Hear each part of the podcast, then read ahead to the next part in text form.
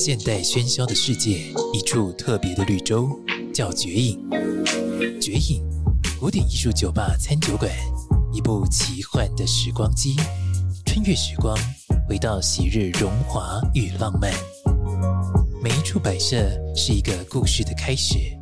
无论你是品味古典、享受艺术，还是只是寻找一处安静或热闹的夜晚，绝影都是理想之地。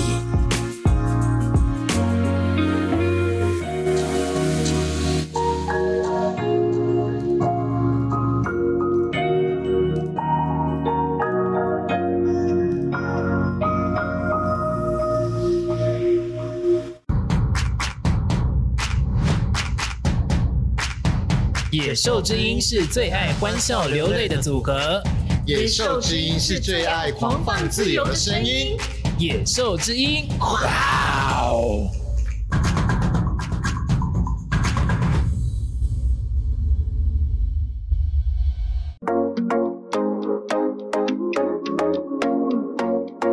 收听《野兽之音》制播的广播节目《野兽一起笑》，一起笑。来这里，野兽用最生活的方式邀请八大艺术领域名人。到这边，野兽用超口语的作风访谈所有跨域跨文化专家。听这里，野兽用最专业的模式提供即时文化综合新闻联播。你要不懂艺术也难，因为你正在成为艺术的野兽。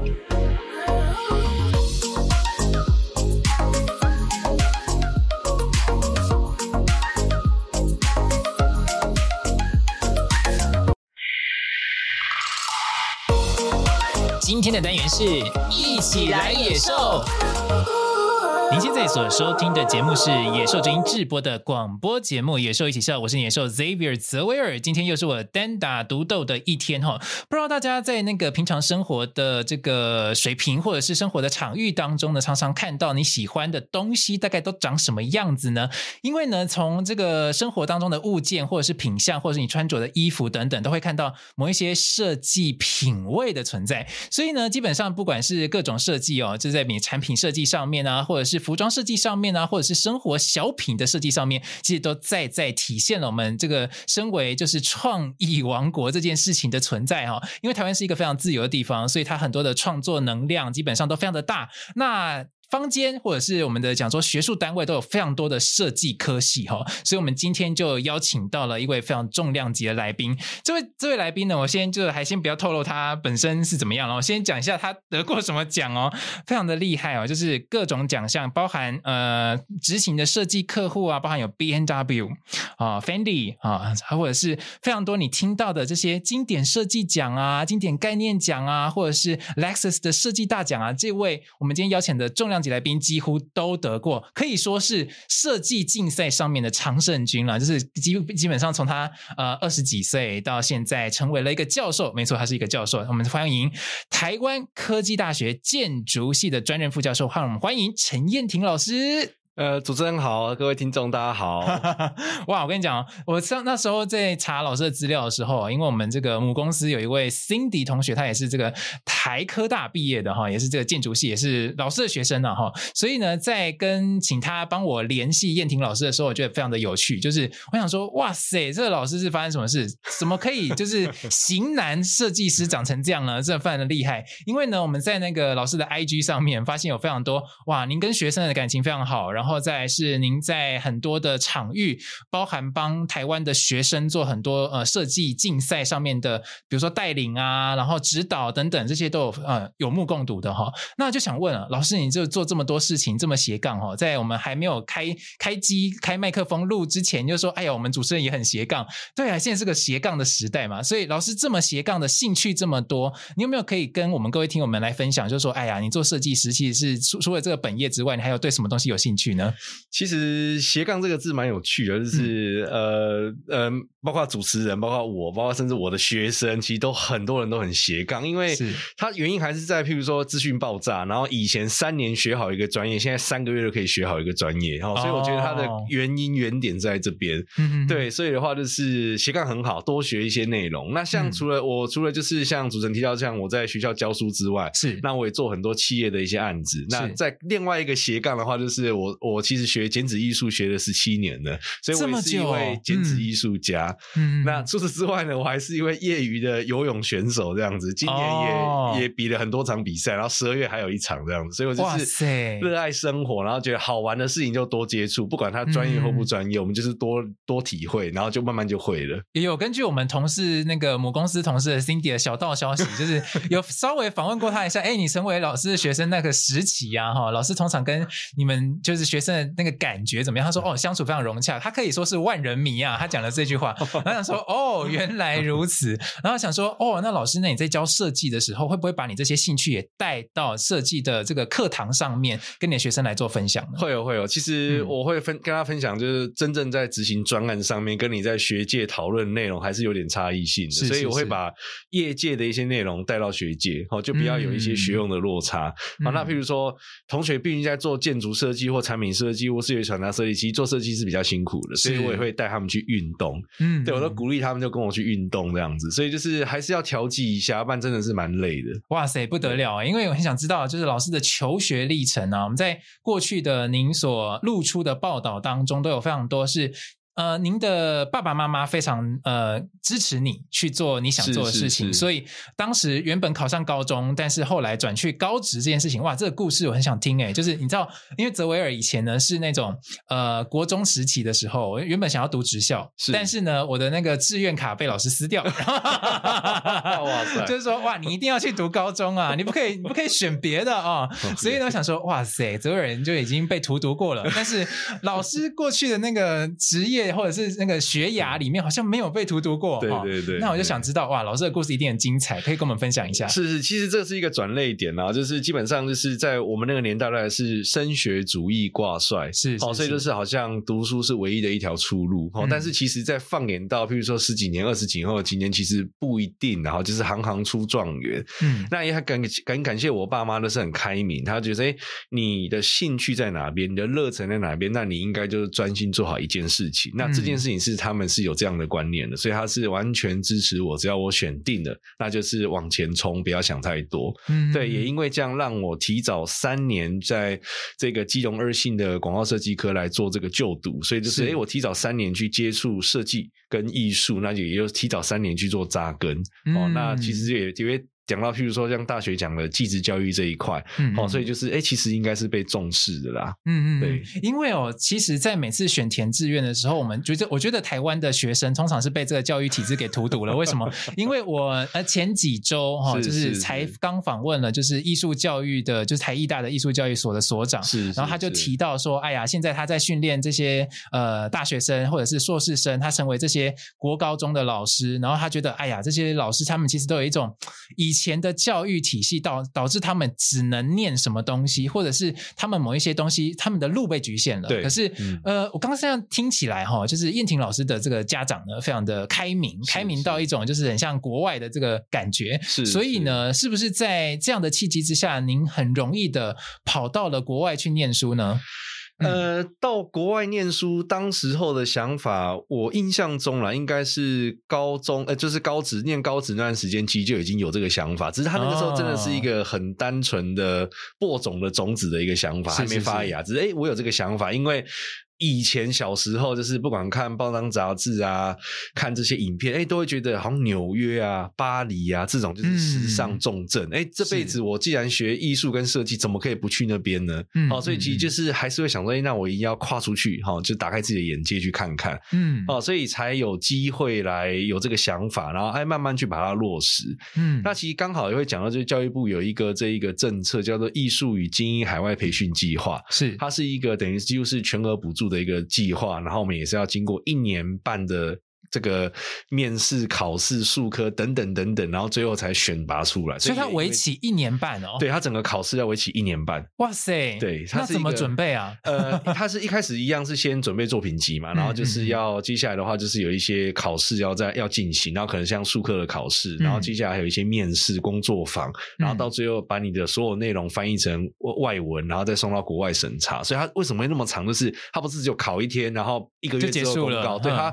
好几。关，然后每一关都很严谨，然后最后一关还要送到国外，然后再回来。哦，对，所以其实是一个很辛苦的一个过程。对，所以那时候的竞争对手对于燕婷老师来说很多吗？呃，对我们，他其实在我那一届的话，我的那个领域全台湾就只选三个，嗯、而且三个的话分布在两间学校，有一间学校只选一个，然后另外一间学校选两个。是对，所以他就是他就是很像教育部的正统的公费，就是一个领域就是一个到两个。嗯，对，那他是就是不容易考哦，但是就是其实是呃很很很棒的一个计划了。所以它类似于教育部原本的公费留考的制度，是那种感觉。对对，只是它是一个非常特殊的计划，针对设计跟艺术。了解哦，所以你那时候到了纽约之后，你觉得纽约的世界跟就是台湾的世界有什么最大的不同吗？最大的不同，如果以这个这个环境来讲啊，嗯、就是我基本上去那边的话，都在滑雪，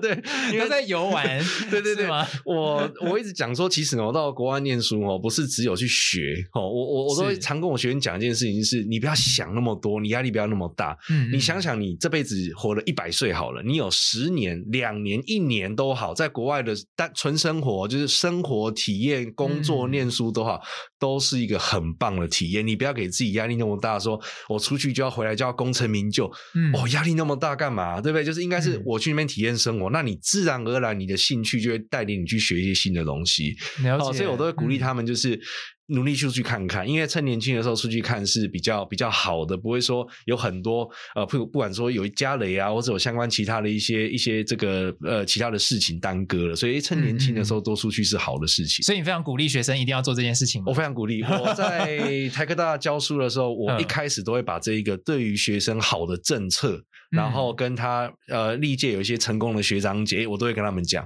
让他们一进来就知道这件事情值得关注。哦、那至于说每个人是不是都要出去，那就由你个人判断。但是身为一个老师，我可以告诉你，就是哎，这些是你可以值得去把握的。嗯，对。所以在纽约的见闻不会只是单纯是在学校那些教授啊跟你教的那些，哎呀设计的知识、设计的技术等等，就是完全是纽约的世界是完全有。因为因为想说花瓣理论嘛，就是每次看一个生活态度的时候，每个中心。虽然长那样，可是从不同的花瓣进去看那个角度的时候，就发现，哎，这个主题其实非常的多面向哈。是，是，所以就是从生活去认识您所学，所以会带领你的所学会放发展到各种不同的一个样貌存在。是是是，嗯、基本上出去不会只有念书，出去一定是生活体验，嗯，然后夹杂念书，甚至夹杂打工实习，甚至正式的工作。哦，对，这个都是相辅相成的。对，嗯，那当时是已经燕婷老师就已经在，比如说求学，在硕士求学。的年代的时候，您就已经开始投注很多心力在所谓的设计竞赛上了吗？呃，是，嗯、呃，我其实在国内大学的时候就开始丢一些国内的竞赛啊。那个时候可能是因为、哦、呃，有老师可能有要求，或者是哎，我既然把作品做完了，我就把它丢一些竞赛。嗯、那如果说要一个很很正确的时间，的确是像主持人提到，就是硕一的时候。那其实我在台湾高职念了三年，大学在念了四年，有七年了。所以那个时候，其实我的想法是，哎、嗯，我在这个台湾那么充沛的。的能量的这个教学下，练了七年的设计，嗯、我如果开始参加一些国际一等的设计竞赛，譬如说纽约 ADC 是全世界举办最久的竞赛，一百零三年的竞赛，我可不可以占到一席之地？这样子，所以其实有点像那个打擂台的一个方式，嗯、所以我就开始挑战我自己，我就是设定的标杆就是一等竞赛，国际一等竞赛试试看，嗯、那就是开始冲，那哎也很幸运的有不同的领域开始有一些成果出来，那也因为。在这么的一个密集的一个跟那个实力很强的一个竞赛，其实也让我自己成长了。嗯嗯，对，你那时候得就开始得很多奖了嘛，陆陆续续，就是各位听友们哈，就是来科普一下，就是那个燕婷老师，就是他那时候得的奖呢，其实累积起来有没有超过百余座？哦，超过了，一定是超过的。对对 OK，再加上如果指导学生，指导学生，其实我有算过了哈，我在。呃，今年二零二三年，我在台科大教书大概十二年又大概九个月了哈。是那这呃这这几年下来，我前面的四年讲师其实都在做很多杂事，因为学还是很多杂事要做，然后又错又年轻嘛，就要做这样子。嗯、那我大概是八年开始带竞赛，这八年来如果累积到最近几天，应该是有快九百件的得奖，所以大概每年我都产出一百多件的得奖。哦、对，那这个就是我的能量嘛。那我能量如果能够这样。学生能够也也学习到，我觉得这是一个很好的一个教学相长，包括传承的一个概念。嗯，那老师有一本非常有趣的书，就是可说是设计奖项类的畅销书，就是 设计讲道理哈。是是是。那里面呢，我看了非常多有趣的那个标题，我虽然内文哈。觉得比较艰涩，是 因为我不是设计师嘛，我又不是设计人，但是呢，在里面的那个标题就会让我非常的舒心。为什么呢？就会有觉得，哎呀，七个三项，七个四个获奖观念，什么就是各种用数字带你去观看，说，哎呀，我其实有这么多的经历可以分享给你。所以老师在写这本书的时候，您是用什么观念投注，想要带给读者们吗？是那个时候哦，那个时候比较夸张的是，我刚回国的时候演讲。邀约多到很夸张，我还记得我有一次一天接了三个演讲，哇！然后整个一年下来。绝对超过一百场，然后有没有到一百五、两百？我不确定，但我确定绝对一年超过一百场演讲。嗯、对，所以那个时候我就在想说，我演讲当然可以讲得很清楚，但当然我很这样讲很累。是，那我可能要把它变成书，然后就是变成书的时候，让大家可以去看，因为我不可能每天在演讲，我有其他事情要做，嗯、所以也是一个这样的一个起心动念，然后想，因为我把它变成著作，哦、嗯，然后来让更多人分享，更多人看到这件事情。嗯、对，所以就开始把一些不管是演讲稿或是一些一些案例。然后来把它写成文字的著作，让大家可以去看了解。哦，对，所以才会有像主持人提到说，哎，我就给它分类啦。譬如说，呃，视觉传达类有几种方法，产品类有几种方法，动画类有几种方法。啊，希望就是。尽量让这个读者能够很清晰明了的、的深入浅出的方式能够阅读。嗯，OK，各位听友们啊，就是这个燕婷老师有这么多带比赛的经验，然后呢，在跟学生又相处的如此融洽哈，就是根据我们母公司 Cindy 的 同事呢，他就说：“哎呀，老师其实是学生非常喜欢接近的一位老师哈。”那在这个教学上面，其实对于一个设计人来说，因为主持人以前也学过剧场设计，不过呢，我后来直接转向了表演艺术跟表演艺术教育。是，是，是，所以呢，在那个剧场设计，应该讲说基础设计的老师，他们哦，我记得我的老师是实践的，是实践设计学院的。然后他来的时候发现，哎呀，不得了啊！哦，就是他讲的基础设计，对我们来说，其实对于剧场人来说，他用到的这个东西是，比如说材质啦，或者什么。其实设计呢，有通学的部分，哈，就是或者是美学也有通的部分。那老师怎么去带领那个比较艰涩的那种美感、美学的那种教导？因为对于学生来说，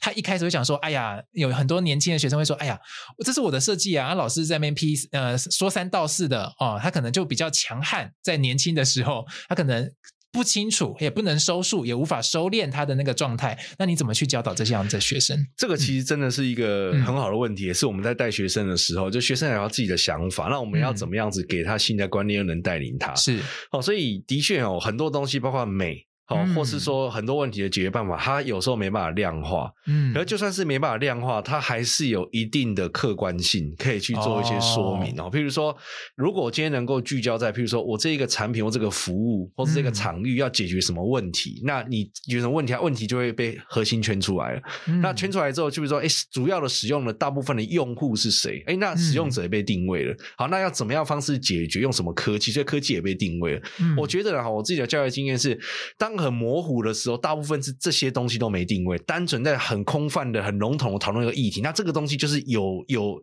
有你是对，有我是对。可是如果当我们能够把一些重点能够定性定量聚焦出来的时候，哎，譬如说高龄使用者跟小孩使用者一定不一样嘛。所以虽然他们常玩在一起，可是一定是不一样。哦，男性使用者跟女性使用者也一定是不一样。如果我能够聚焦，把一些关键的地方把它定位出来，哎，其实老师跟学员沟通的时候就能够聚焦，而不是说我讲我的，你讲。你的哦，所以就算是美这件事情，也容易被聚焦啊。譬如说，大部分的女生可能会比较喜欢粉红色，哎，那粉红色可能大部分的男生哎，可能不会这样选，他可能选比较冷酷的灰色或黑色。好，所以其实我我就常讲说，你要讨论的时候一定要聚焦，不要很空泛的讨论。这个时候其实会有很多的，不管是冲突或等等，其实是很混沌的。那如果能聚焦下来讨论，哎，他就能够有一定遵循的标准答案。对，那我觉得这个是我教学的一些一些一些小经验。OK，所以在燕婷老师的不管是课堂上哈，大堂的课，或者是平常你在带学生比赛的时候，是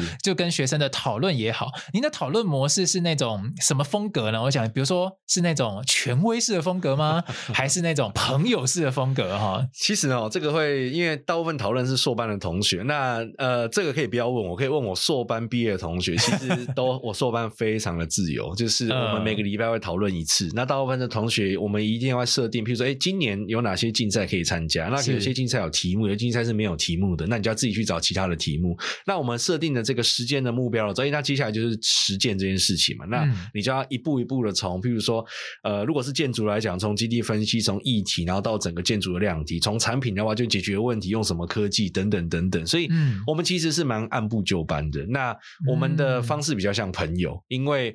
我的硕班的同学就会跟我去游泳。对，我们有时候游泳游泳的时候也会讨论，游泳的时候讨论，你是在水里对话吗？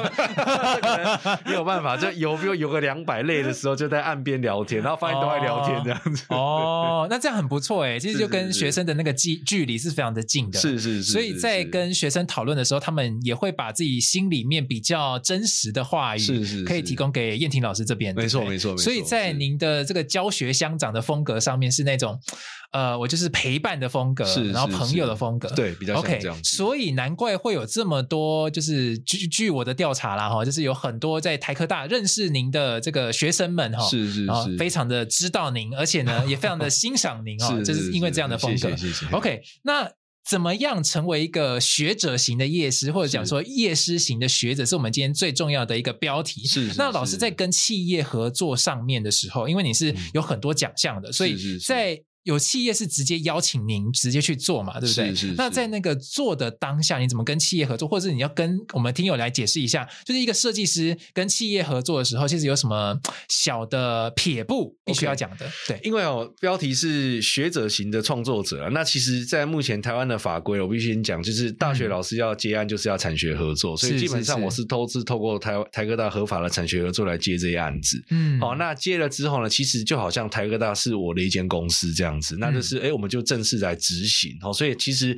你找外面的企业跟找台科大的我其实一样的一个意思，那就把目标达标，哦、所以有点像公司。嗯、因为现在其实大学老师不是只有教书了，我们既要写一些论文，然后又要做产学合作，又要教书，甚至还要做一些呃其他的一些杂物等等。所以其实老师也相对的多元化。嗯、对，那企业怎么找我？我只能讲说，我的确是蛮幸运的，是媒体报道我得奖了之后，开始就有企业来找我。是，那找了之后。当然就是口碑嘛，就诶做了觉得还配合上还不错，不管是态度或是一些让他们有持续获利的可能性，所以就诶这样的话就持续有在合作，对，所以这是一个方式。那第二个方式是，就像我刚才提到，就是我学剪纸，其实学了十七年了，所以我有蛮多的流行精品品牌的客户，他是相中我剪纸的能力。对，像我这礼拜才刚结束一场这样子，对我真的很忙，这是刚结束，然后我真的每天都都在现场，但是现场做一些剪纸的一些设计。是对，所以的话，的确像主持人提到，这知名度这件事情，他的确会帮我带来一些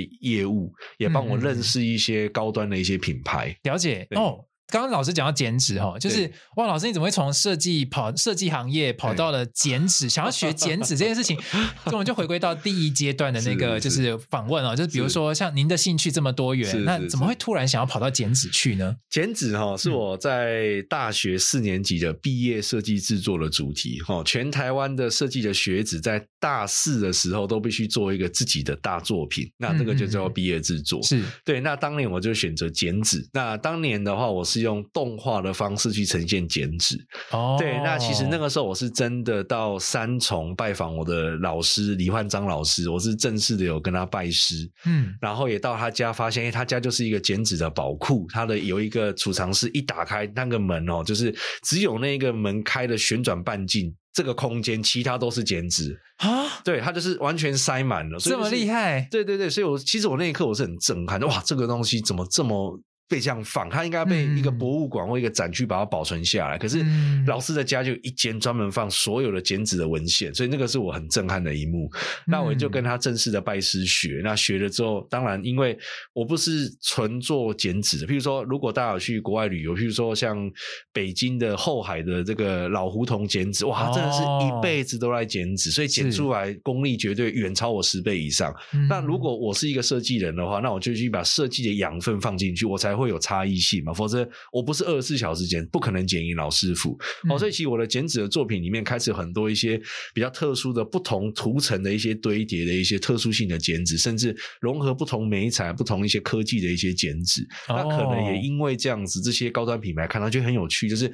旧的东西有新的玩法，哎，所以就是开始有一些合作的机会。嗯，对，哇，这个是名言呢，旧的东西有新的玩法。因为呢，在剪纸艺术里面，我们都会讲说，这些剪纸的职人或专家，他其实都是一种哇，很像老腮乎啦，就是真的很厉害。对，但是呢，老师做做设计人而言，您去做了所谓的有点像 layer 啊，各种图层的堆叠，是是，让你的剪纸艺术的那个呈现是非常具有高端设计感的。是是，对，这是很很有趣的。OK，我们到了快要进广告的时间，我们就先进一段广告回来，再继续访问我们的燕婷老师哦。野兽艺术透过有温度的服务，将艺术有机体植入每个意境，成为印记。无论是艺企合作、艺术经济、艺评典藏、艺文策展、艺创顾问及艺兽学院等，都是野兽艺术的专业领域。艺术、行销、教育，跨域展现野兽的形貌。野兽艺术作为艺术管道的桥梁，一贯坚持专业与诚信，成为您企业核心价值的可靠艺术顾问。Well Art 野兽艺术。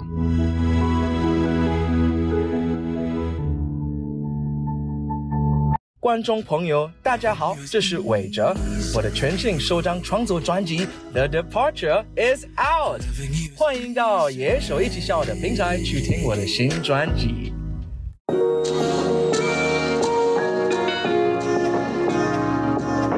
满现代喧嚣的世界，一处特别的绿洲，叫绝影。绝影，古典艺术酒吧餐酒馆，一部奇幻的时光机，穿越时光，回到昔日荣华与浪漫。每一处摆设是一个故事的开始。无论你是品味古典、享受艺术，还是只是寻找一处安静或热闹的夜晚，绝影都是理想之地。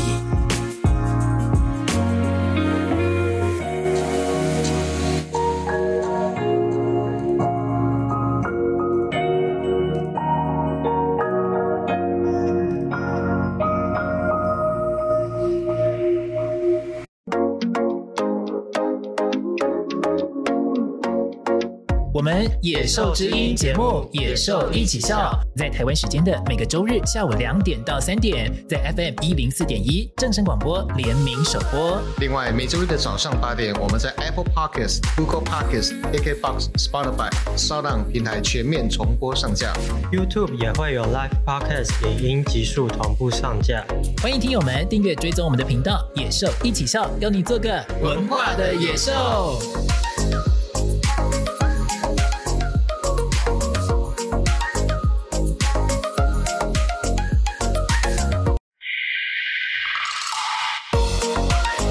单元是一起来野兽。好，欢迎回到《野兽一起笑》的节目现场。我们今天节目邀请到了一个非常会得奖的设计师，可以说是，就是他也是大学老师啦，就是我们，我们今天台湾科技大学建筑系的陈燕婷老师。是，你好，主持人好，各位听众大家好。对，我们在上一段节目当中呢，我们其实就邀请到了老师呢，就是。旁敲侧击，让他说出了他诶怎么求学阶段啊，怎么到纽约的啊，还有在纽约的那个当下，他觉得其实是我们要出去看世界，才能带领你的专业往上成长哈。是是。那其实上一段节目已经非常有趣了，这一段节目相信会更精彩，因为呢，其实我们要讲的是有关于老师在跟企业合作的。刚前一段节目有讲到的尾巴，就会讲到哎。因为他得奖，所以他知名度大增哈，所以呢，有很多的企业找上了他。不止如此，他的兴趣更加广泛，还找到了剪纸艺术家，拜师学艺，变成了一个剪纸设计师，长达十七年的这个资历哦。那这个东西有没有影响你后面的设计呢？呃，其实有啦，因为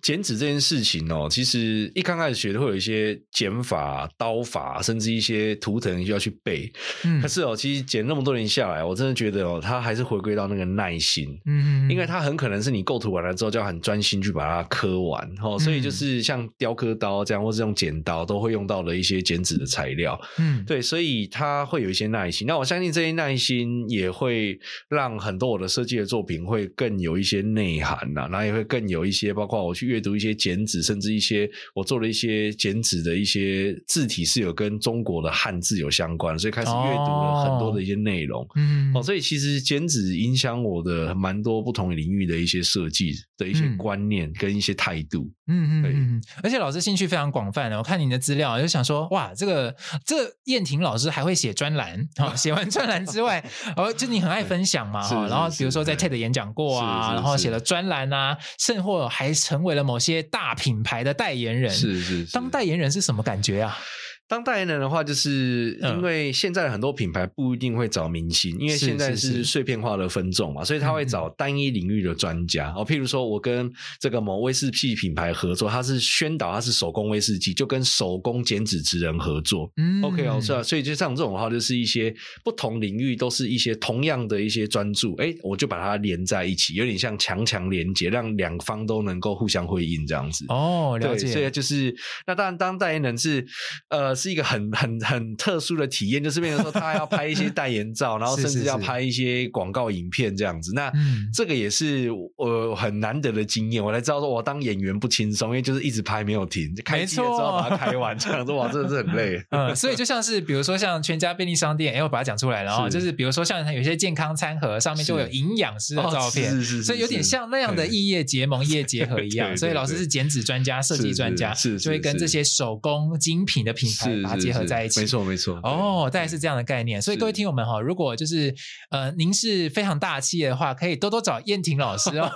让他更忙，忙上更忙哦。OK，开玩笑了哈。在国际市场上面的这些大品牌的合作，对对于您来说是一个有趣的经历哈。是，但是在跟大品牌合作的时候，您觉得如果在后面有后劲的话，是你对于这些后浪的这些设计师或者是职人专家，你有一些什么样的建议吗？要有差异性。嗯，对，就是呃，我相信在台湾虽然不多做剪纸设计的老师，或是这些年轻人朋友，嗯、可是其实还是有。那譬如说我今天剪的是一个风格，那他如果要在创造自己的一些这个这个艺术的造型或风格的话，他就是要有独特性。啊，譬如说我的善用的是，我可能是我的设计结合剪纸，诶，那可能有些呃新进的，可能是用一些，譬如说呃这个其他的一些特殊的纸材元素搭配剪纸，或者我们剪的内容是不一样的，所以就是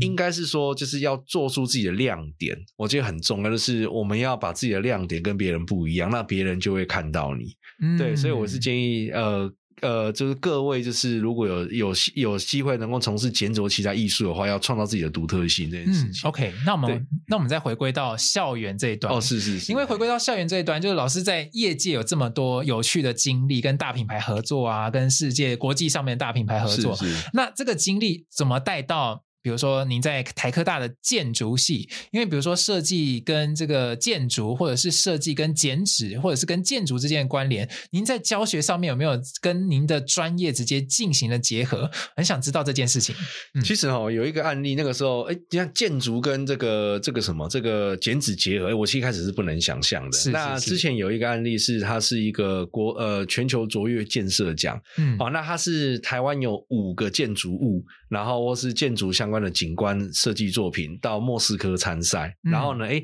他五件获得了四金一银，等于是为台争光嘛，哈。那所以的话就是，哎那个时候有业主就找到我说，哎我可不可以用剪纸的方式去呈现这个建筑的外观？好、嗯，那我就用这个方式跟他们合作。那合作了之后，在颁奖典礼的现场，由这个行政院副院长来颁奖给这些建筑师，就把我的剪纸作品颁给他。而且我就发现剪纸居然能够这样合作，哦，这是其中的案例。那第二个是比较偏这种立面的。所以说，哎，我做一些公共艺术，哎，公共艺术的话就是跟建筑相关的哈，所以它是可以用一些剪纸的图腾当做建筑的立面，哦，所以的话这个也是一个，哎，我没有想到，哎，这种传统的艺术能够跟建筑的这个量体能够结合，这都是一个很新的一个体验。了解，那老师怎么去看待所谓的传统跟当代这件事情？就是您用了比如说传统的剪纸技法，然后您学了这样的剪纸艺术，然后你的设计观念是越很当代的，因为在纽约求学，那这样的一个。观念有没有对于您的脑内有形成一种冲突吗？还是你利用了这个冲突来进行设计？其实哦，这个是我讲的跨界。是我在纽约念书的时候，我发现我的那个老师他是拍电影的，哎、嗯，可是我去他工作室看他设计一堆家具，我说，哎，他不是拍电影的，对啊，怎么在设计家具？所以以前哦，在台湾的学习就好像说，哎，我就是专一本行，就是家具就做家具。可是我到国外看到不是这样，就是这个哦，就是变成说我，我就常讲说，是因为这些。艺术跟这些设计的养分，很多时候来自于艺术。好，那其实你多学会一个本领，其实它就可以在你原本的这个领域，然后来做一些相关的一些这些这些这些潜移默化。然后慢慢的，其实你就是不敢说每一项都专精，可是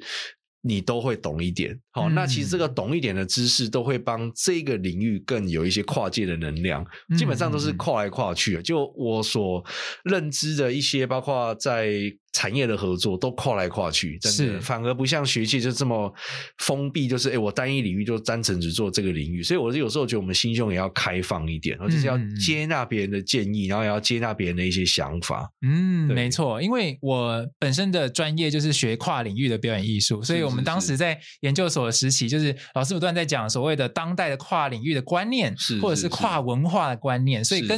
嗯彦廷老师讲的是不谋而合的哦，就是在这个当代的世界里面。跨这件事情就是必须得做，要不然你就不是当代人了。对对，OK，基本上都跨来跨去。所以在老师这么跨界，或者是想说跨领域的状态底下，您的学生有追随您的脚步吗？您在有有几个例子可以给我们知道吗？对，有哦。譬如说，呃，在我的硕士生里面，其实很多同学都是以建筑为主体的，可是他们其实做完建筑了之后，觉得哎有点无聊，然后也觉得想说我想跨界，所以都还会跨到做一些譬如说 APP 的使用设计啊，包括是一些产品的一些设计哦，其实这个都有哦，所以就是、嗯、那因为我不自己本身就跨界，所以我也非常鼓励他们，就是哎，其实你可以多学一个领域，因为你出去，譬如说你是一个建筑师也好，其实你难道？也不懂，也要懂家具吧，对不对？是是是，搭配啊，或是一些软装的材质的一些这些，怎么样能够让你室内空间更有，不管是奢华感，或是说更有朴实感等等，就是哎，这个其实是你必须相通的。所以其实你学越多，这些养分对你未来都越有帮助。嗯嗯嗯，对，因为在我的认知里面，我们每次看到建筑系的，不管是其他学校的那些建筑系的学子们哈，或者是讲说其他校的同学们，他们在从建筑系，我想说哇，听到建筑系，我想说不管。成大、台科大这些有名的建筑校系出来的，我想说，哇，那他们有，比如说像我的同学就会说，那他们一定很会室内设计咯。然后，但是呢，根据我的母公司 Cindy 的这个这位同事呢，他就说，哎呀，其实有点不太一样，是，就是其实这些有关建筑，不管是外体或者是本体，或者是内部底下的这些设计，它其实都有很多的分类。是，那老师最喜欢的是哪一个点？就是你觉得？呃基本上，我现在就是带我的我自己的组是在这个呃呃建筑与都市设计组啊，所以就是我是比较偏设计组的。那我们设计组就有点像创作组，嗯、就是基本上我们是以做作品为主的。嗯，对。那如果以做这个为主的话，像呃我自己也做一些，包括一些像展场设计，然后室内设计，甚至建筑的一些立面的相关的规划。嗯、所以基本上呃我是比较喜欢这一组，因为它就是跟我本身做创作是相相相融合的。对对对。那当然，如同主持人提到。说，比如说建筑有很多啊，比如说设备也是一块啊，是那结构可能也是一块，或是其他的一些不同的面向，永续啊、绿建筑这个也是一块，嗯，对，所以其实这些都是，甚至经营管理也是一块，对，所以这些东西就是真的是分门别类，哦，所以。嗯建筑是一个很大的一个一个量体的学科，所以它应该是要容纳百川的度量，然后多学习了之后，哎，才可以有所展现。嗯，那根据老师的在业界的这些资历啊、专业啊，就是您想带给学生最重要的那种观念是什么？因为我想说，设计它跟它是应用艺术，所以它会应用某些艺术上面的技巧、美感上面的技巧，去设计出符设计出符合所谓的业主的需要。是，那这个东西对于您来说，你有没有什么？什么特殊的建议吗？比如说，给我们各位听友们，可能一听就懂的。这样的几句话，对，呃，不管做任何艺术还是设计，是或是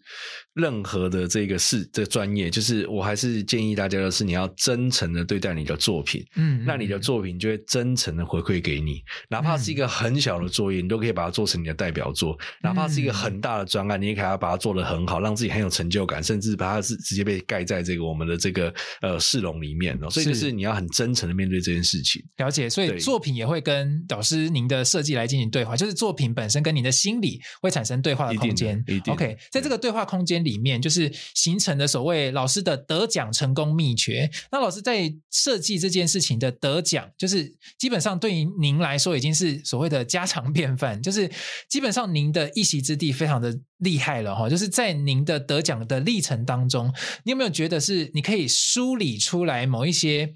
呃做到这个，可能就会得到某些东西是的部分。其其实有哦，就是。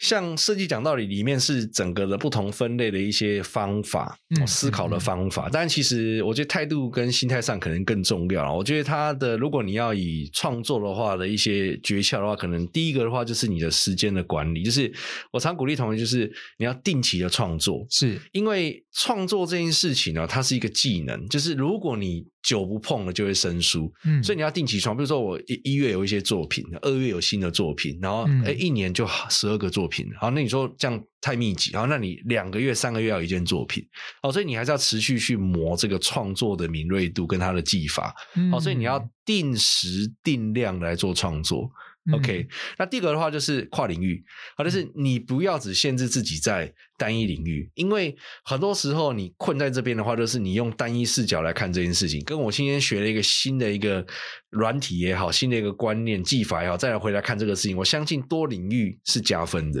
嗯、对，所以第二点的话，就是他有跨领域的心胸跟思维来做。是对。那当然，第三的话就是你要认真去执行，就是你所设定的目标、时程等等，你要把它执行出来。嗯，好，因为执行力才是最后落地的很重要的一个能力。你如果只是空泛的想，这没有用。就是想到你手就要把它执行到，然后最后才会变成作品。嗯，哦，对，所以就是时间管理跟跨界思考，还有这个务实的执行，这三块是非常重要的一个观念。哦，了解。所以在老师的这些经历里面，就是您最建议这三件事情给大家。是是是，嗯，没错。那在这个过程当中，您的成功秘诀也好，可能转换到了您可能在有些竞赛也是评审。好，那您当评审的时候，你是怎么去遴选这些优秀的作品，或者是学子也好，或设计师也好？是，嗯，这个可以分成两个来讲，比如说。你这个竞赛是有一个主题性，是啊，如果它有主题性的话，任何作品都要 follow 这个主题性，而不是说，哎，我想做什么就做什么啊，那可能不行，嗯、因为主办单位已经公告这件事情，所以我们身为一个评审，就必须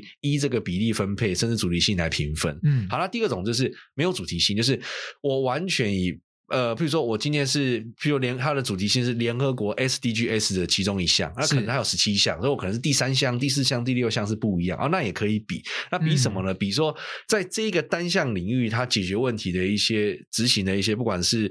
议题的掌控能力，跟它的这个这个叫什么，这个这个科技的可行性，这个都可以比。好、嗯，然后甚至你画面的这个表现法的一个执行度，所以表现法就是，呃，你今天有没有把画面做得很完整？好，譬如说该摄影的，好，譬如说该调整的一些，不管是三 D 的渲染，它是不是足够写实等等，这比较偏技法技术方面，它也必须到位。因为国际一等的竞赛就是必须执行跟创意都到位，那你才有机会获得这个奖项。哦，原来是这样。因为刚老师在谈到有关于您的求学过程当中，你可能看到了很多，比如说科技元素，嗯、就是您使用这个科技能够带给您的作品产生什么样的火花，嗯、以及您在教学的过程当中，您都会。比如说带带比赛的时候，可能会跟学生讲说：“啊，你这个科技的执行要用到什么科技的元素？科技这两个字，这两这个词，对于您来说，在您的设计的领域当中，有没有很，应该是一席之地，也是一个很重要的。”概念是这个概念来说，呃，因为现在 AI 当道嘛，哦是，所以在很多过程当中，你看有有那个 AI 画的画也得了所谓的平面绘画的首奖，哎，这件事情新闻报好大。那老师对于这个 AI 或者是未来科技发展，对于您的设计专业而言，会不会有觉得啊会担心的地方？有一天科技会不会统治文化世界呢？哦，有没有这样的担心？呃，这个很重要啊，因为任何的采访近期都会遇到 AI 这件事情。那其实科技本身就就是一个设计的跨界。嗯，当所有其他人的作品都在还在讲设计的构造、结构、美感，哎，你忽然有用科技的角度探讨，其实本身你作品就占有一个很好的一个位置了。嗯，因为它就是多一个面向。是，那大部分人不会这样做，所以我都会建议同学要有科技的面向，因为它毕竟是一个可行性的一个很重要的佐证。OK，那第二个我会提到说，像主人提到 AI 这件事情，那其实我是鼓励同学用 AI 的，因为。未来不会，人类不会被 AI 统治，而是你不会 AI 会被 AI 的人淘汰。因为在设计这个领域哦，我们就讲出图嘛。比如说，我今天学生跟我讨论，我就要出三张图。哎，不好意思，以前是叫他出三张，现在他可以三张，十分钟之后就可以给我了。哦、嗯，所以就是变成说，我们站在一个有技巧的方式去选择好的 AI 的产图了之后呢，我们再用专业的方式把它重制。因为你电脑运算这种水平运算能力是好几个人的大脑才能结合了，所以在人类在这个能力是完全输掉的，是对。但是我们输掉这个能力没关系，可是我们能够使用它，让这个能力为我所用了之后，我再用我的专业去把它加持修改了之后，其实这个就是变成说是一个更快速的提案的方法。包括我在跟学生讨论研究室也好，大学部啊，其实现在都完全导入 AI 了。嗯，对，因为这个就是人类已经发明了一个东西，是人类本身做不到的事情。对，但是它要为我们所用，然后我们把它适切的、正正确、合法的用在我们的作品上面，它就会加速我们的产出。了解，所以这是效率问题啦。效率问题。所以在 AI 的使用上面，其实老师这边并不太担心说它未来会对于文化内容造成什么样的影响，不会不担心，而是会说就是它会帮助你的创作更缜密吧？是，是，而且更快速。嗯，了解，没错。那老师再回归到呃，您在业界的经历哈，就是在这么多的品牌底下哈，然后您对于您的学养知识也好，或者是跟学生的这些处理也好，或者是相处也好，在您的教学相长是，你会不会再回归应用到您现在的职业发展上面？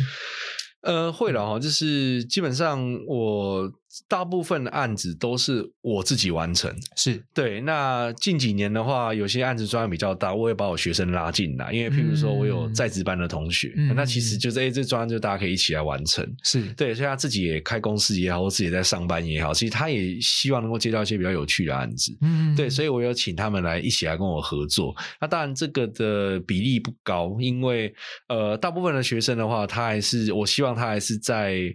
不要那么快商业化，这还是。蹲一下马步，把一些该学的事情学好哦，那未来才是比较好，嗯、而不是要去呃接案子或什么，就是会会占用他学习的时间。就是了解对，所以大部分这些事情会发生在在职班。哎，他已经就是、嗯、他已经是在职了，对。所以那我觉得哎，这个就可以谈，嗯，就是我们可以有更多的合作。嗯，所以老师对于商业性跟艺术性而言，您觉得哪一边孰轻孰孰重呢？可能要并重啊，要并重。我觉得可能还是要并重。嗯，对，有商业没艺术也不行，有艺术没商业也不能持久。也不行，对对对，OK，这是非常重要的，有两二元，它不是对立的，它是必须要融合在一起的哈。所以在很多的过程当中，比如说您在业界的资历也好，在您怎么去，比如说有其他领域，因为想想说你其中一个概念是跨界跨领域，那这个跨界跨领域的概念，你会除了自己的设计领域之外，你还会跟什么样的领域做结合？因为你已经跟已经结合了很多了，那未来有没有更多的想象，想要跟什么产业来进行结合？呃，嗯、其实其实基本上很多的结合都我那个没办法去思考，就没办法去想，很多是哎来找我的时候，我们就开始想，就是就是哎，我居居然可以这样子去玩这件事情呢，就是会、嗯、会会会会有可能性这样，所以很多时候是哎遇到我们就是去解决这样，哦、对。但是我我自己是做目前是很多在学习，就是很多一些 AI 的部分，我开始也在很积极在学这一块，对，嗯、因为这一块的确哦，它颠覆了我们这个产业的很多事情，嗯，包括。呃，我这学期的暑假就是我们老师基本上会备课嘛，那其实我暑假才把我很多的课堂上的一些内容删掉，嗯，因为 AI 的时代不用学了，学生只要下指令十秒就会，哎，我还要教他，他如果十秒就能产出，为什么我要教他一个小时半才能产出的功功的这个技法呢？是其实就是其实回到就是讲说，其实这件事情颠覆了很多事情，嗯，对，那也因为这样，哎，我开始把很多的一些东西，把 AI 的优点纳进来课程，让学生能够提早知道，像我们都会觉得说。我们这个时代都很怕被 AI 淘汰，何况是到他们时代，他们到他们时代一定是没有 AI 不行的。是对，所以就是你要提早让学生在还没出社会的时候就认知到这件事情。嗯，因为回应老师刚刚讲的，在 AI 这件事情上面，除了在做设计专案上面可以利用之外，其实我访问了很多就是专业人士，包含艺术界的，然后他们就想说啊，比如说那个呃台北艺术节的策展人，他也说，哎呀，未来可能会用 AI 来进行文本的创作，我们就来写，我们就来演这个 AI 所写的剧本吧。有点意思。对，有点有趣。嗯、他们想说，让、啊、我们跟科技对话、嗯、，AI 写的剧本，我们跟他对话，嗯、所以就变成这样的一个概念。其实有点意思，嗯、因为你要去接纳，像是。我记得了，我刚开始在讲这件事情，好像各大学校跟企业都站都都站出来说禁止这件事情，就是大家是用一个好像有罪推断的事情来探讨。但其实我觉得大家担忧是正确，可是哎担忧了之后，哎是不是应该是它有它的优点，它有它的缺点？那如果我们是善用它的优点，这件事情是不是对我们所有的人都有帮助的？那我觉得，哎这个就是一个时代的演进嘛，对不对？就是你不能去抗拒新的东西。了解，对。那老师教过这么多台湾的学生。不管是哪个世代的，从 Y 到 Z 了哈，然后呢，在这些世代底下，您觉得这些学子们哈，其实，在台湾的文化环境底下，其实最欠缺的能量是什么？在您的观察底下是什么？呃，我觉得可能是选择的能力啊，然后第一个就是负责的能力，嗯、就是。在我这个世代，就是诶，我们选择的时候，我们就对这件事情负责。可是其实现在的，因为现在的这一个选择太多了，很可能他现在选择一个行业，三年之后这个行业消失了。嗯，可是在我们这个时代不会发生，所以我们的。我们会比较负责的去面对我们的选择，可是现在的不管是学生或是一些有合作过的一些呃比较比较年轻的这些创作者的话，就诶其实就是他会呃比较呃比较难去 keep 这件事情，就是诶他觉得这个事情是必须是很尊重他这件事情。那我觉得这个可能是呃可能是要呃我们身为老师可能要跟学生讲这件事情，就是让他知道说诶其实。呃，这个它不是一个传统的观念，可是如果你爱这行，那你应该就是要去付出这这件事情，就是。没有任何报酬，你也愿意付出这些，就好像学剪纸也不是为了去接案子。我学剪纸学了十七年，是其实一直到第八年、第九年才有客户来找我，所以我不是为了去去赚钱，或是学客去找客户才学剪，我是因为我喜欢这件事情，嗯、所以我愿意负责的，就是完全没有任何代价，我也愿意自己再继续学下去这件事情。所以我觉得这件事情其实应该要做，这也回应到我其实前几天也在演讲，很多学生都会问这个事情，那他会关系到选。选择哎，我我不知道我到底喜欢什么或什么。其实他只是看到表象的这一层啊。其实很重要的是，哎，当你选择了之后，其实你要很无私的，很就是就是好坏都收，被被别人批评啊，被别人什么样子，这个都要去接纳，然后再慢慢的成长。哦，对，所以我觉得这件事情可能是在现在这个时代，他们会转变很快，比如遇到挫折就就转掉。可是其实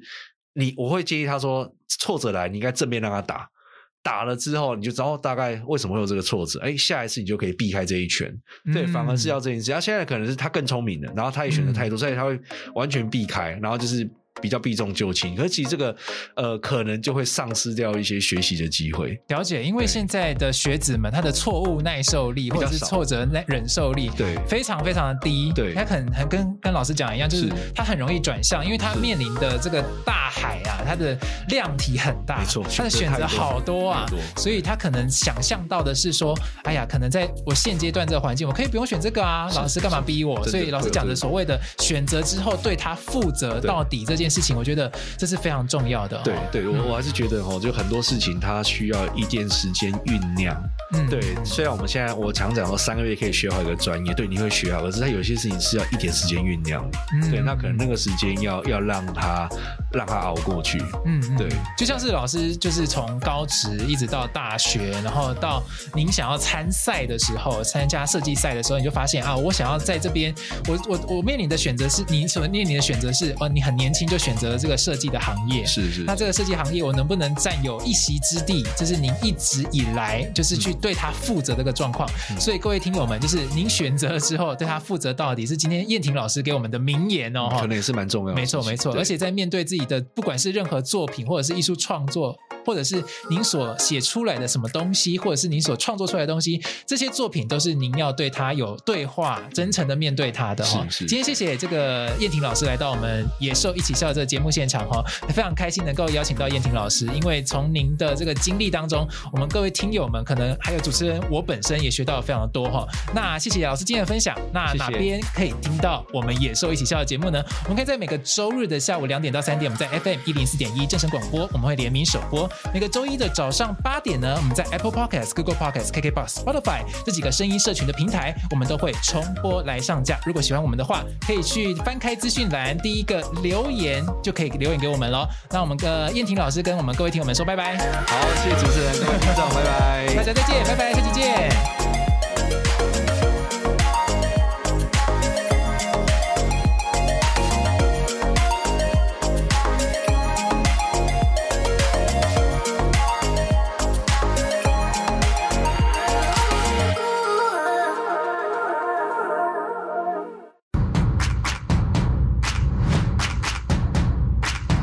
野兽之音是最爱欢笑流泪的组合，野兽之音是最爱狂放自由的声音，野兽之音，哇哦！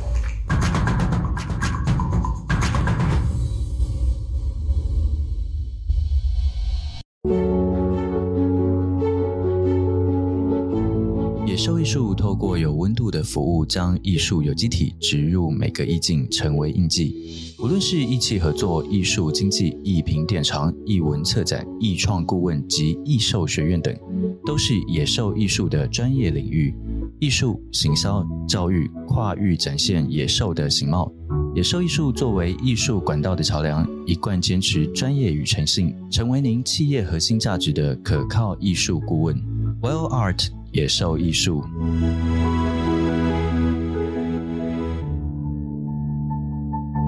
观众朋友，大家好，这是韦哲，我的全新首张创作专辑《The Departure Is Out》，欢迎到野兽一起笑的平台去听我的新专辑。